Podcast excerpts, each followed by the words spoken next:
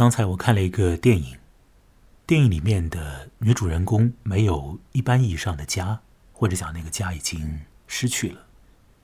她有一辆房车，她驾驶那辆车穿越许多荒野，在不同的地方打工。她住在那辆车里，绝大多数的时候都是她一个人和自己在相处，或者讲与天地共处。也有些时候呢，他会遇到一些同样在路上的人，同样不得不上路的人，彼此会有关照，也会说再会，但不见得会讲永别，因为那些不得不在路上的人，很有可能会再度的在路上相逢。不过，终归又还是要分开，是不是？看了那个电影之后呢，我有一点的感动。我想到呢，我也认识过一个不得不上路的人，一个停不下来的人，一个总在旅行的人。那是一个男人，是一个年轻的男人，他比我大大概十岁样子。有一段时间，我很欣赏那个人，也很羡慕他。某些时候，我会问自己。我能不能够变成像他那样的人呀？啊，也总是在路上遇到形形色色的人，有很多丰富的体验，啊，经历也很好啊，还能够赚到一些钱。问完这个问题，我能不能够成为他这个问题之后，用不了多久，我就会告诉自己，我大概成不了他。在这次谈话当中，我想要跟你说说。我和那个人的几次相见，我和他见过，可能是三回，见过三回。那么，有可能我也会跟你提到为什么我认为我自己不能够变成他，有可能不会。这次谈话当中的许多的事情，应该都是真实的，不过不能保证。回忆的绝对准确，应该来讲，回忆总是不准确的。我和那个人见过三次嘛，让我从第二次见面开始说起吧。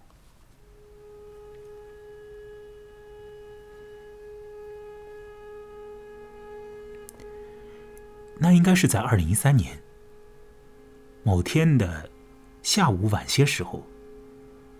我在非智能手机上面收到了一条短信息，那个人跟我讲，今晚十一点钟，可不可以在人民广场碰一下头？人民广场就是上海的市中心，我住的地方离开那里是很近的。当时啊，现在就很远了。我住在崇明岛上，那那时候很近，而那时候我上班的地方呢？离那人民广场就更加近，走走就到了，所以我就很快的答应下来。当时答应下来的时候呢，我边上有另外一个男性的朋友，但那个朋友啊，当时在我身边的那个人，他就说：“呀，谁会半夜十一点钟的时候找你出来碰碰头啊？其中一定有鬼啊！”那个人。有什么居心啊？啊！而且那个人还是一个男的，哎，是不是你们都是同志啊？之类，那个朋友就会问这些事情。那我就和我的身边的那个朋友说：啊，不会有什么居心的，因为呢，要在半夜十一点见我的那个人呢，他是一个总在旅行、总在路上的人。对于那种人而言，没有什么晚上十一点和白天十一点没有什么分别的。他看好了他要看的东西，他遇到了他偶然遇到的人，然后他想到哦，在上海，在魔都，还认识一个木来，那么约出来十一点钟，反正也没事干，就碰一下头喽。一直在旅行的人，他们是会这个样子的。不要觉得奇怪，非常正常。相当自然。所以那一天，我告诉那个总在旅行的比我大十岁的男人说：“好啊，好啊，十一点钟碰头。”我心里很快乐，因为我真的很欣赏他，很羡慕他，而且他长得也很帅。那么，到了那天的十一点钟，我就去了那个有的人会喝啤酒，有的人会吃鸡的地方——人民广场。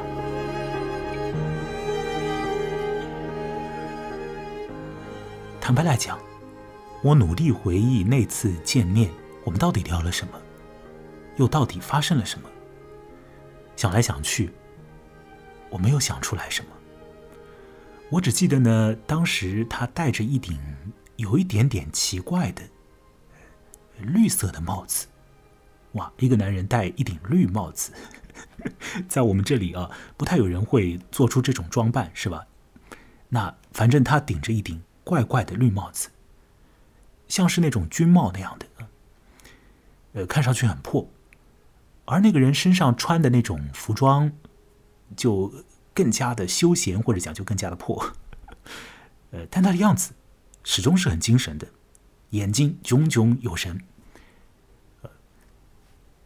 那么当天呢，他请我去麦当劳喝了一杯饮料。果汁之类的东西吧。在他在麦当劳里头掏钱的时候呢，我注意了一下他头上的帽子，因为当时进了室内嘛，他把他的帽子摘下来放在了柜台上。我看到那个帽子上有一些很显眼的信息。如果你去看那顶帽子的话，你一定会觉得那些信息是显眼的，甚至是有点触目的。为什么呢？因为上面写的是一些，如果你把那些信息直接在我们这儿的网络上展示出来的话，那些信息可能会被屏蔽掉的。嗯，我就快点告诉你吧，就是那顶帽子是从台湾来的。那顶帽子呢是台湾的某个地方的警察局的一顶帽子，所以上面会写很多啊，在我们这儿不能用的一些词眼，包括一些呃这个。徽章也会出现在那个帽子上，而那种徽章，如果你在我们这儿堂而皇之的展示的话，也许会引起一些尴尬和麻烦。但是呢，那个一直在路上的男人，他就戴着那顶绿帽子，绿帽子上面就有这种有可能会让他有点尴尬和麻烦的那个徽章和文字，他顶着他，然后在上海的人民广场啊和我见面了。把我带到麦当劳，给了我一杯，呃，橙汁之类的东西。完了之后呢，我们好像也就走掉了啊，就各回各的地方去。我回我住的地方，他回哪里？我不知道。他一直在旅行。我记得当天第二次见面的时候呢，我和他聊到了书，因为那个时候他出了一本书，他写的一本书啊。那本书呢，是他采访。各式各样人的一个呃集结。那么你听到现在就明白了，他是一位记者。而我当时呢，和他是同事，我们在一个大公司里面，在一个大公司里头的一个部门里面。可是这个部门呢，一部分的人在上海上班，那么有几个人呢在北京工作。讲是讲在北京了，但是实质上，他们就是在各处走的了。只不过办公室在北京，那么那个男人他的办公室在北京，可是他不进办公室的，他一直在旅行。那这个男人呢，姓燕啊，我姓严呢，他姓燕，我们的英文拼音啊，姓氏的英文拼音一模一样，叫他燕哥好了，这样稍微显得亲切一点，但实质上也没有那么亲切。燕哥啊，呃，我们就说到了这个燕哥所出的书。但我就说恭喜你出书了。结果呢，他没有露出什么喜悦的表情，而是跟我说：“那很自然呢，那很顺理成章啊。你做这种工作，这个工作本身能给你什么呢？如果你有了一定的积累，那么自然而然的就出了一本书，没有什么可以祝贺的。”他跟我讲了这样的话。当时的时候，好多年以前，我听到那样的话还会有一点发愣。当然，现如今听到那样的话，就觉得那是很真实。一个很真诚的人，在半夜里顶着一顶绿帽子，和你说很实在的话。我还记得在那一晚，他跟我讲，他其实并不怎么喜欢写东西。他说他最最不喜欢的时候，就是坐下来写东西的时候，而其他时间他是喜欢的，因为在其他时间里，他在路上走。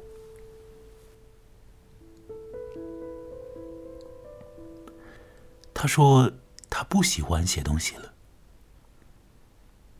并且他问我：“你喜不喜欢呢？”我跟他讲：“我应该还是喜欢的，尽管说并不享受那种工作里面必须要写的文章，但就写东西这件事情，总体而言，我还是愿意写的，我挺想写的。”他就用怀疑的眼睛看着我。那双眼睛，在半夜，显得很有神采，很清澈，如同少年的眼睛。他说：“是真的吗？”我说：“是啊。”他讲：“那好吧。”这个喜欢旅行的人，这个其实坐不下来的人，在那一天的十一点钟和我见面，也许没有到零点。我们早就已经各走各的路，那杯果汁也早就吃掉，别顶绿颜色的帽子，他继续顶着，他就不知道去了哪里。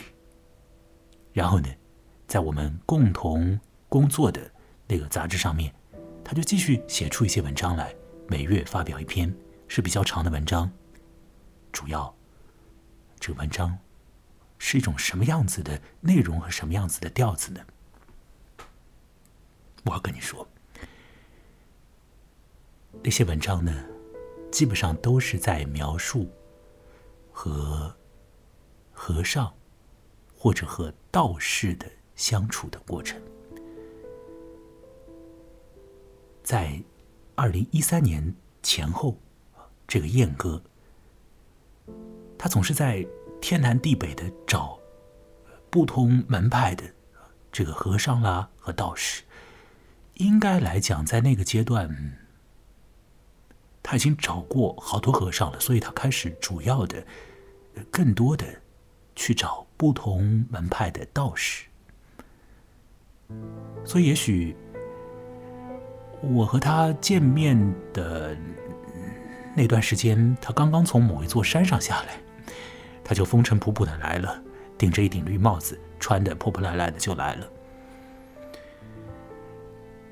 他写的文章关于和尚和道士，而他出的那本书呢，不是关于和尚和道士的，而是关于所谓的平民，所谓的在底层的中国人。也就是说，在更早的时候，在他更为年轻的时候，他在杂志上面写的文章的内容是关于。各式各样的平民的，各式各样的在底层生活的小人物，他访问了好多小人物，写了很多很长的文章。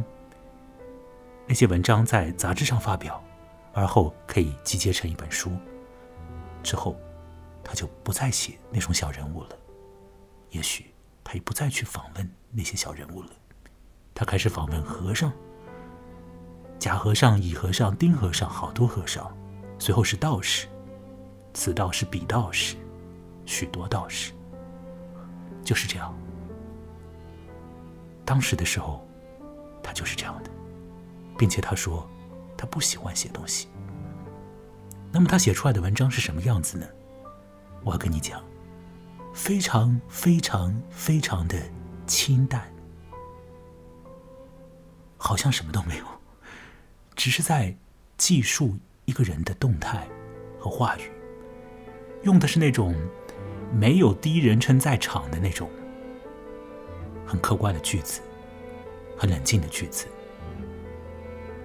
那些被他记录下来的言行举止当中，也许会渗透出一些感情，但总体而言，在关于和尚和道士的文章之中，感情也并不多见，因为那些神职人员，他们本来就不需要表达什么感情嘛，是吧？所以文章写的清清淡淡，几乎什么都没有，反而好像也很对，很对哦，是吧？我要跟你说，我欣赏那个人，我。不欣赏他的文章。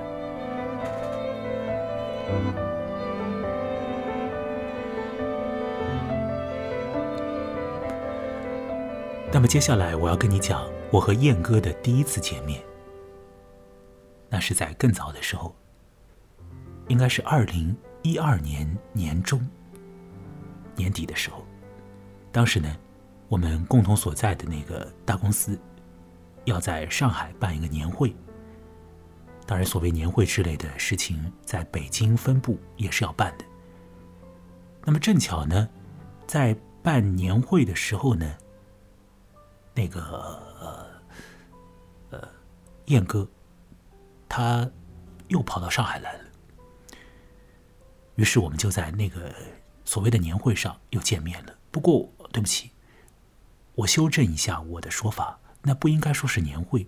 应该说是像是一种呃，在年底的时候所办的那个一个公关活动，因为它不是让员工快乐的，它是请那种客户过来，然后呢，请那些公司的关系人士过来，包括请一些达官贵人过来，呃，像是演戏一样的，大家吃一顿饭啊，就是台上有人在表演，然后有人在颁什么奖啊之类的，那个奖的名头还大的不得了啊，但实质上就是一个公司在搞一个公关活动那样的。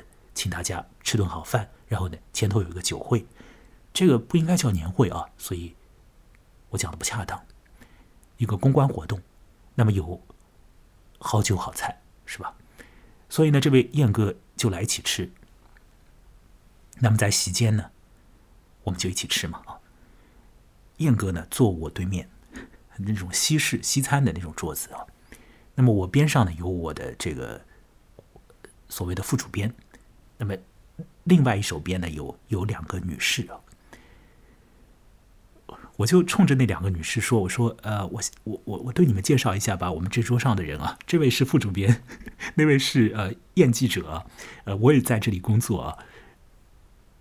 好像讲的也蛮起劲的，因为我当时刚到那个杂志部门去上班啊。那我就这样讲，那边上的人呢，也 也没有参与我的谈话，但是当我谈到一定阶段之后呢。那位副主编呢，就跟我讲，他说：“其实你不用介绍啊，因为你边上那两个女士，他们是上海办公室的呃经理，所以那两个经理老早什么事情都知道了。呃，可是呢，那两位很成熟的经理，他们也装着什么都不知道，就听我在那里巴拉巴拉的讲啊。那其他人也装着都不知道啊，所以你可以想见那个公司的气氛是什么样子的，有点怪吧。”但也有点稍微有点可爱啊，不过总体来说还是怪。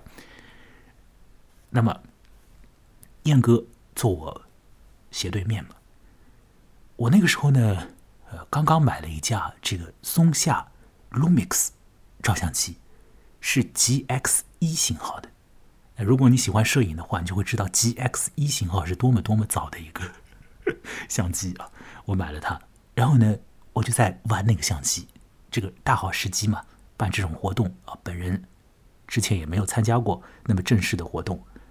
我们是在边上一张多余出来的桌子上了。其实那个活动主要是给客户们办的，主要是给那些有权有势的人办的。我们就是蹭蹭桌啊，但是好歹也进去了。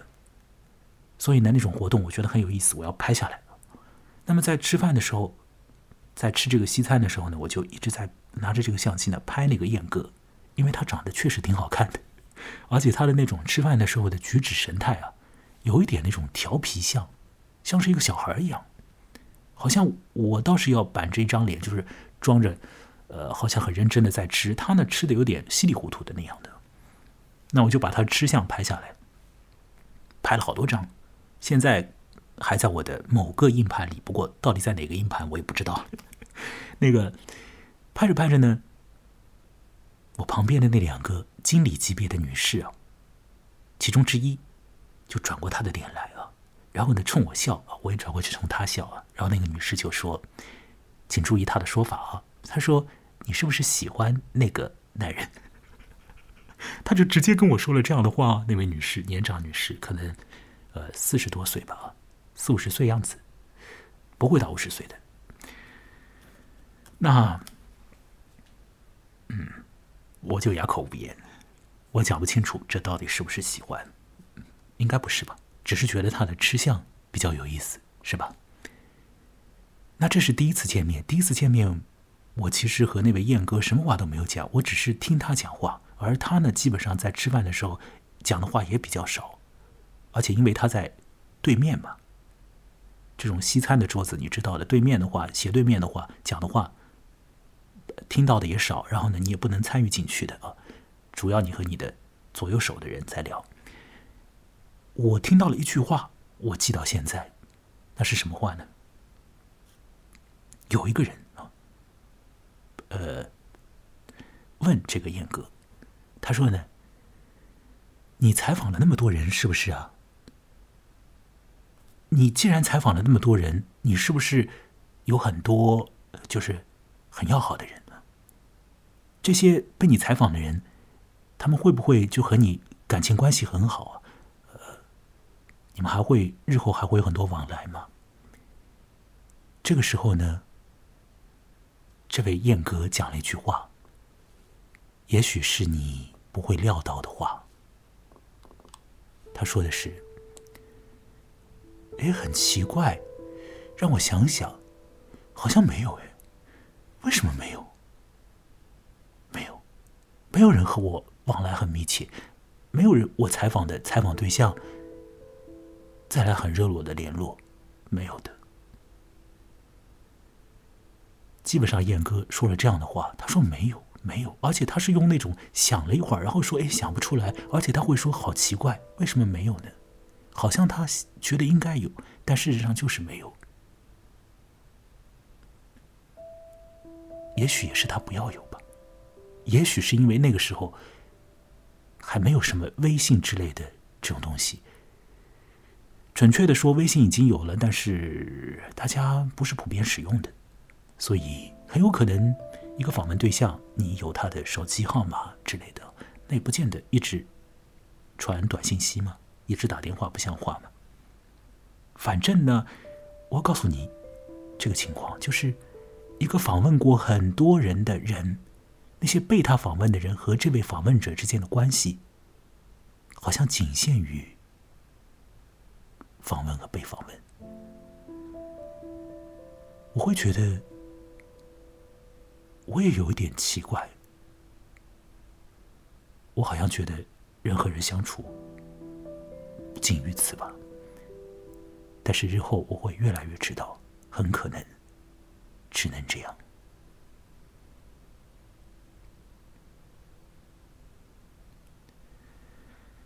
我现在要说到我和这位燕哥的第三次见面，当时是在一个新天地边上的咖啡店里。你知道新天地吗？就是上海淮海路那边的马当路那儿啊，好地方啊，有那什么会址的地方，边上的。这个咖啡店很多啊，反正我一般也不进去，因为进去就要付钱嘛，嗯，哪来那么多钱呢？自己买点速溶咖啡泡泡就好了嘛。我们就在那个咖啡店里见面了，是新天地边上的咖啡店，所以也不会像是新天地里头的那么的贵啊。呃，不过也就也是要价钱的。那，呃，燕哥在里面呢，掏出一台电脑。他跟我说啊，你看看，你看看这些照片，我就看那些照片。什么样的照片呢？全部都是黑白照片，看上去很像，因为都很黑。啊，好像是那种很空洞的风景，然后风景里头呢站着很小的人，当然有一些照片里面的人的那个占据的那个空间略大一点啊。燕哥说，这是他刚才从某座山上下来的时候啊，在那个山上拍的。那这些照片呢，里面的几张要挑出来交给这个。我上海办公室里头的其他同事、美术编辑去处理啊，要登在杂志上的。那燕哥就问我：“你来帮我一起挑挑，我们选哪张照片比较好？”燕哥说：“选这张还是选那张？好像这张好，好像那张好。我看看，都很好，也都很一般。我觉得随便选哪张都可以。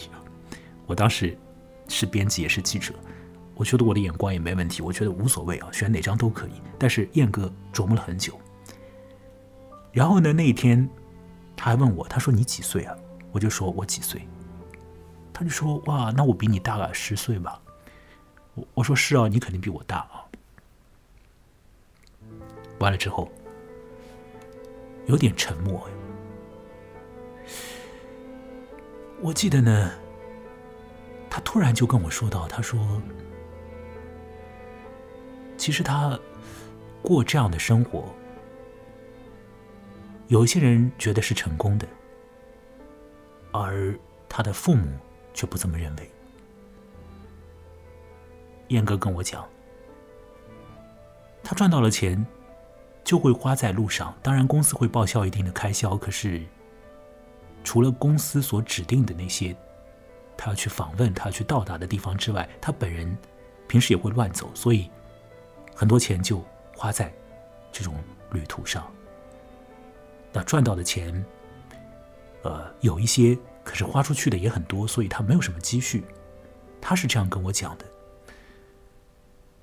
那更关键的是，他好像没有办法在一个地方落定。应该来讲，他主要要居住在北京啊，但他好像也没办法落定。他在北京有没有真正的住家呢？有没有买房子呢？到了后面，他应该是买了，因为所谓的爱情之类的东西吧。呃，因为那个女性大概要生孩子了之类吧。反正呢，他后面是有一个有一个家了，那个家在北京的郊区吧。我其实是有机会去的，但是阴错阳差也根本就没有去。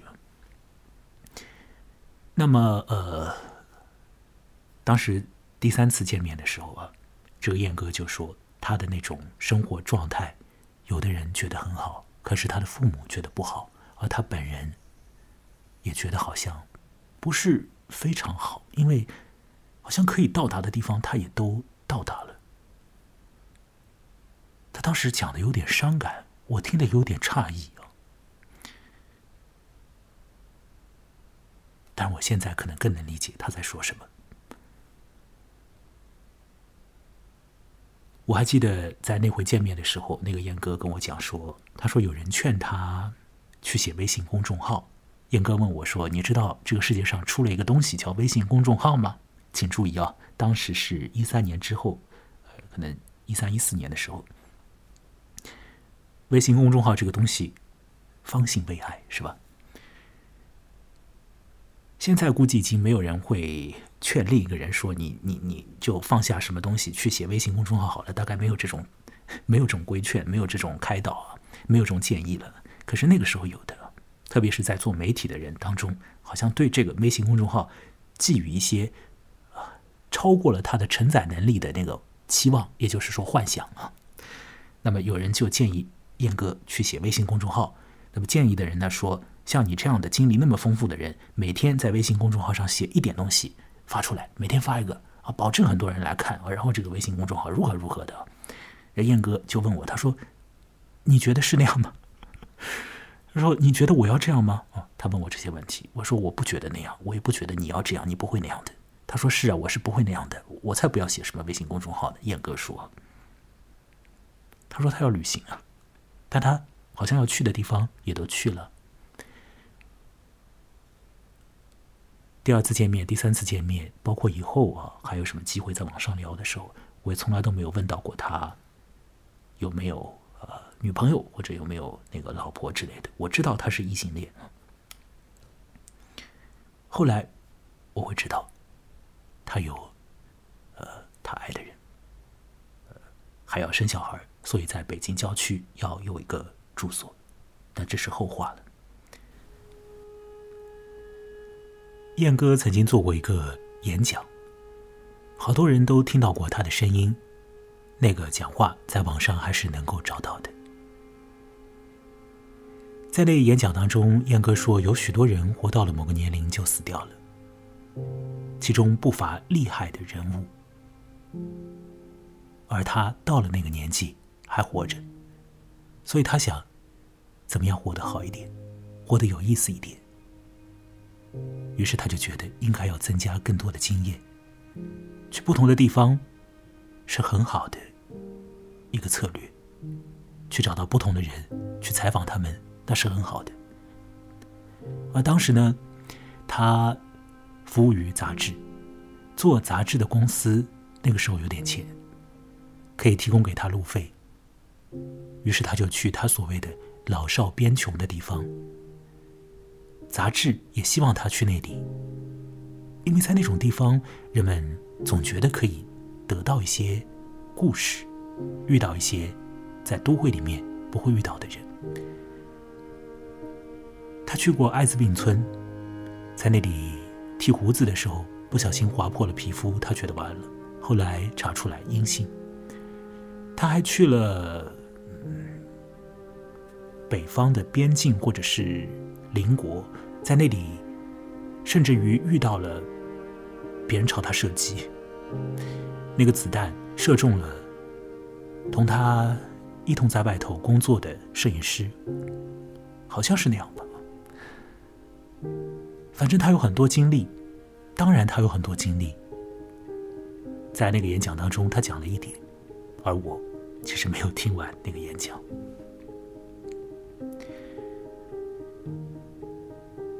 在讲完那个演讲之后，燕哥变成了一个什么样的人？我其实知道一点。如果要非常粗暴的说，我知道的信息是，他变成了一个在家的道士，或者说在旅行之中的道士。他不用穿道服，但他说他是个道士了。然后他会给人去算命，去看风水，看风水吧，不能说算命，看风水。他变成了那样的人。他不再写东西了，因为他早就说过了，他不喜欢写东西。他现在还在写吗？我不了解。他现在是一个真正的道士吗？也许他早就是一个真正的道士了。在更早的时候，他是一个怎么样的人？很早的时候，他好像在公家机关里面干过底层的职员，在南方。然后呢，他跑到北方，去了北京的有名的大学，和一些人混在一起，蹭他们的这个宿舍住，可能睡地板啊之类的。完了之后，和他一起混的人里头有一个人日后很出名，当时的时候呢，也就让他有点机会去写点东西，大家一起玩或者一起去赚一些钱之类的，可能是那样吧。反正就是因为他。去了北京之后呢，就慢慢的变成了一个记者，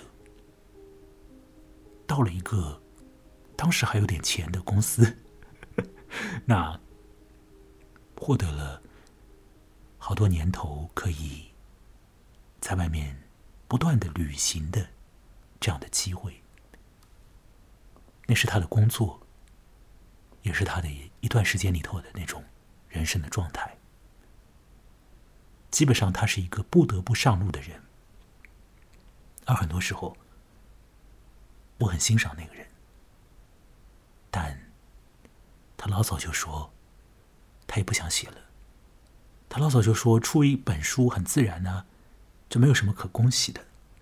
他老早就说，他访问过的人，也都不会再彼此联络。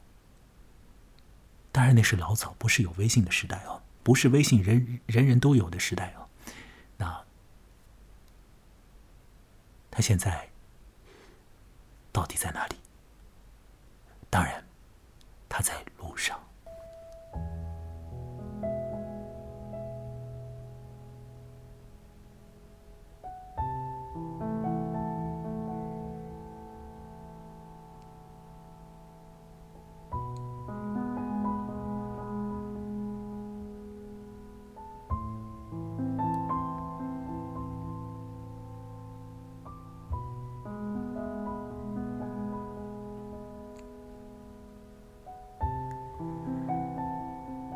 这次的独自谈话又要结束了。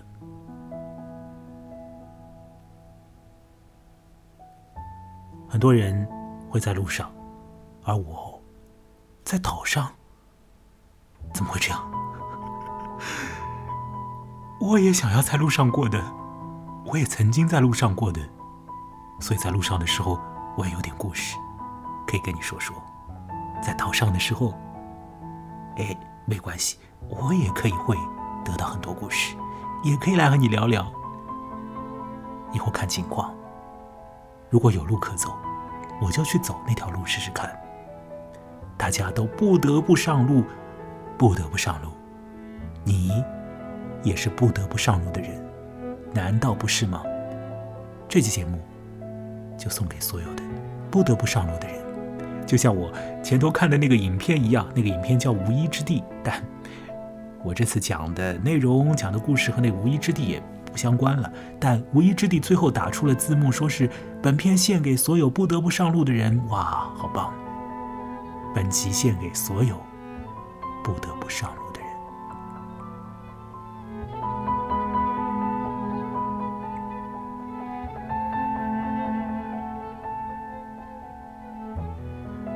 是木来，我有一个公众号，名字和我一样，羡慕的慕，来来去去的来，欢迎来添加。